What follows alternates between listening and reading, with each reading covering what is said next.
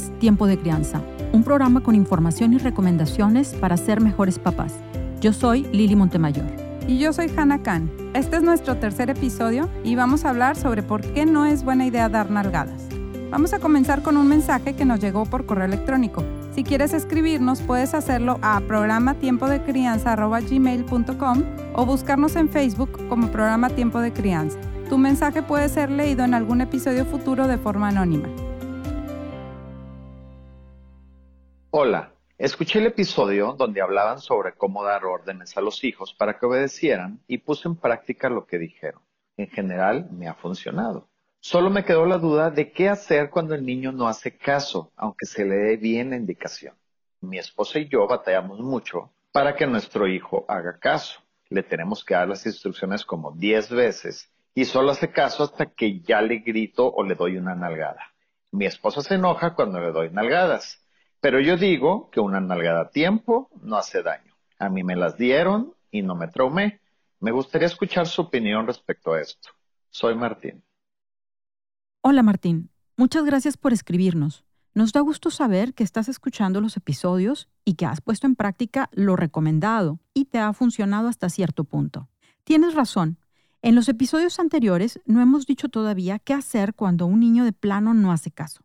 Ese tema de poner límites lo vamos a tocar en los siguientes episodios, así que por favor sigue escuchando.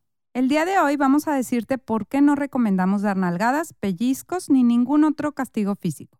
Como nos dices en tu carta, a ti como a muchos padres de esta generación te educaron utilizando nalgadas y sabemos que tendemos a educar en piloto automático, haciendo lo que nuestros padres hicieron con nosotros. Muchos papás y mamás terminan golpeando a los niños cuando ya están muy desesperados con ellos algo así como un último recurso, porque es el que conocen. Precisamente el objetivo de este podcast es hablar sobre otras formas de disciplinar que no impliquen golpes ni insultos, es decir, una forma más amorosa y efectiva de disciplinar.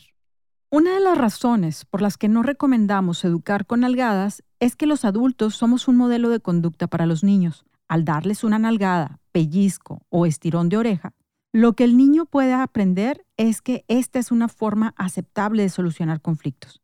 Las investigaciones han encontrado que los niños que fueron educados con disciplina física tienen una mayor tendencia a repetir esta conducta con sus hermanos y compañeros y eventualmente mostrarse violentos en la adultez, tanto con sus hijos como con su pareja. Los niños también pueden mostrar inseguridad y temor en la relación con los padres. Y aunque tal vez un pellizco o una nalgada no cause un daño físico, lo que sí puede generar es un fuerte daño en la relación con el adulto y de esta forma agravar un problema de conducta. Como dijimos en los episodios anteriores, un niño que tiene una buena relación con sus padres y se siente amado quiere complacerlos. Si la relación con ellos está dañada, es más probable que comience a realizar conductas prohibidas y en lugar de respetarlos, los rete o les tenga miedo. Cuando se da un golpe existe también el riesgo de descargar el enojo y la desesperación en el niño y sin querer hacerlo, lastimarlo fuertemente. Recuerdo a una mamá en consulta que sin darse cuenta y ante el enojo, al darle una cachetada al niño, le tumbó un diente. Este es un acto que puede dañar mucho al niño. Ver la imagen de un adulto que lo ama, enojado, y que además lo golpea, tiene un fuerte impacto emocional para un niño. Y aunque luego se le den 100 abrazos, probablemente siga recordando el golpe. Lo mismo pasa con las palabras ofensivas y los insultos. No dejan un daño físico, pero sí uno emocional. Los niños que escuchan insultos o que son golpeados como forma de regaño tienden a tener una baja autoestima. Los papás pueden estar haciendo un gran esfuerzo para que su hijo se sienta amado y seguro, y luego echarlo todo a perder cuando le dan un golpe o lo maltratan psicológicamente. Por eso cuando escuchamos a los papás decir, yo soy un hombre de bien gracias a las nalgadas de mis padres, nosotros pensamos que más bien podrían decir que es un hombre o una mujer de bien a pesar de las nalgadas de sus padres. Cuando queremos corregir a un niño, es necesario criticar lo que hizo mal más que criticar a su persona. Por ejemplo, en lugar de decirle eres un malagradecido o eres un mentiroso, se le puede decir quisiera que me dieras las gracias cuando hago algo por ti o estuvo muy mal que dijeras mentiras. Para que un niño se porte bien, debe tener una buena imagen de sí mismo y debe también sentirse amado. Si a un niño le decimos que es travieso, seguramente lo va a creer y hará más travesuras porque será parte de su autoimagen. Hay que recordar que el objetivo de la disciplina no es controlar la conducta del niño, sino enseñarlo a controlar su propia conducta. Al dar un golpe o nalgada cuando ya se está agotando la paciencia, solo mostramos que hemos perdido el control. Y justamente eso es lo opuesto a lo que queremos que aprenda un niño. Por ejemplo, es muy frecuente dar un manazo a los niños pequeños de uno y dos años cuando se acercan a algo peligroso. Esta práctica es nociva también porque los niños de esta edad están descubriendo el mundo y al darles manazos les mandamos un mensaje de que explorar el mundo es algo negativo. Es mejor separar al niño del objeto o ayudarle a explorarlo sin lastimarse y explicarle amorosamente la situación de riesgo. Los papás y mamás que disciplinan con golpes muchas veces también se sienten mal consigo mismos. Saben que como figura de autoridad deben ser respetados, pero al pegar lo que provocan es miedo, no respeto. Mientras algunos niños se recuperan rápido de una mala experiencia, hay otros que son muy sensibles y para quienes resulta imposible amar a alguien que los ha lastimado. En nuestra opinión, no vale la pena jugársela con eso cuando hay otras formas de disciplinar que no conllevan riesgos. La disciplina física, además de miedo, genera enojo en el niño. Los niños que reciben un golpe tienden a poner su atención en el golpe y no en la conducta que los llevó a recibir el regaño. Suelen sentir que es injusto que los golpeen. Los niños que son disciplinados con golpes pueden mostrarse obedientes por fuera, pero por dentro tienen enojo. Se sienten agredidos y humillados como personas. Y esta experiencia los lleva a distanciarse del mundo al que perciben injusto se les dificulta confiar en los demás ya que han sido lastimados por quienes más confianza tenían. Un papá o mamá que disciplina físicamente a sus hijos puede sentir cierto alivio al descargar su enojo. Esta forma de descargar enojo puede hacerse una costumbre y convertirse en un ciclo permanente de disciplina inefectiva y maltratante. Al disciplinar con golpes, también se lleva otro riesgo, que la situación escale y termine causando lesiones en los niños. Primero se da un manazo, luego tal vez una nalgada, luego sigue el cinto. ¿Dónde va a parar? No está tan claro dónde está la línea entre disciplina y maltrato. Lo que inicia como una medida disciplinaria fácilmente se vuelve maltrato infantil. Precisamente para proteger a los niños de estos riesgos es que hay leyes que prohíben los golpes y castigos severos. Quienes disciplinan de esta forma se arriesgan también a un problema legal, a pesar de que su intención haya sido corregir al niño. Todos estos efectos nocivos que hemos mencionado están bien documentados con investigaciones que se han realizado en los últimos 50 años. Pero además de todo esto, las investigaciones han demostrado que los golpes no sirven para mejorar la conducta. Una nalgada tal vez hace que el niño interrumpa una conducta en ese momento, pero a largo plazo puede generar problemas de conducta más graves. Hay que recordar que para que un niño se porte bien, debe sentirse bueno, y cuando se golpea a un niño se le manda un mensaje de que él es malo y tenderá a portarse mal.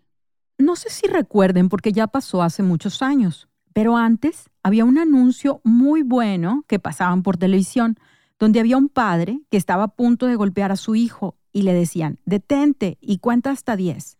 Muchas veces, al tranquilizarnos, encontramos otra forma más adecuada de llamar la atención.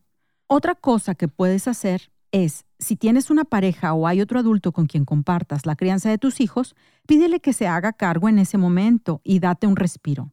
Practica respirando profundamente hasta que te hayas tranquilizado. Puedes inhalar profundamente por 5 segundos y exhalar lentamente por 10. Repite varias veces este ejercicio y si es necesario, sal a caminar un poco. Espera a disciplinar hasta que estés tranquilo. Para evaluar tu riesgo de perder el control, te invitamos a hacerte las siguientes preguntas. ¿Te golpearon de niño? ¿Pierdes el control de tu enojo con facilidad? ¿Estás dando más nalgadas y tus hijos se están portando cada vez peor? ¿Estás dando nalgadas cada vez más fuertes? ¿Tienes un hijo con necesidades especiales? ¿Un niño con temperamento muy fuerte? ¿Es tu hijo muy sensible? ¿La relación con tu hijo ya está distante?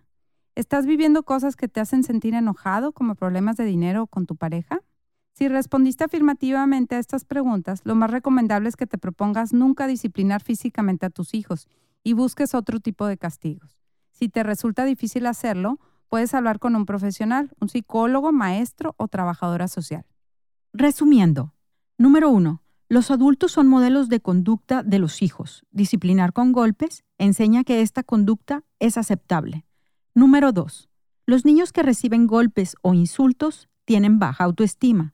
Número tres, los padres que golpean a sus hijos arriesgan la relación con ellos. Número 4. La disciplina física tiende a escalar y convertirse en maltrato infantil. Número 5. Los golpes no mejoran la conducta. Número 6. Ejerce tu autocontrol. Si estás a punto de pegar, cuenta hasta 10 y respira profundamente. Número 7. Si tienes dificultades en el control del enojo, busca ayuda profesional. Martín, sabemos que no hemos respondido a tu pregunta sobre qué hacer cuando un niño no obedece. En esta ocasión solo te dijimos qué no hacer, pero nos pareció importante porque pegar es una práctica común, pero que hace mucho daño. En los próximos episodios te diremos qué puedes hacer en lugar de dar nalgadas.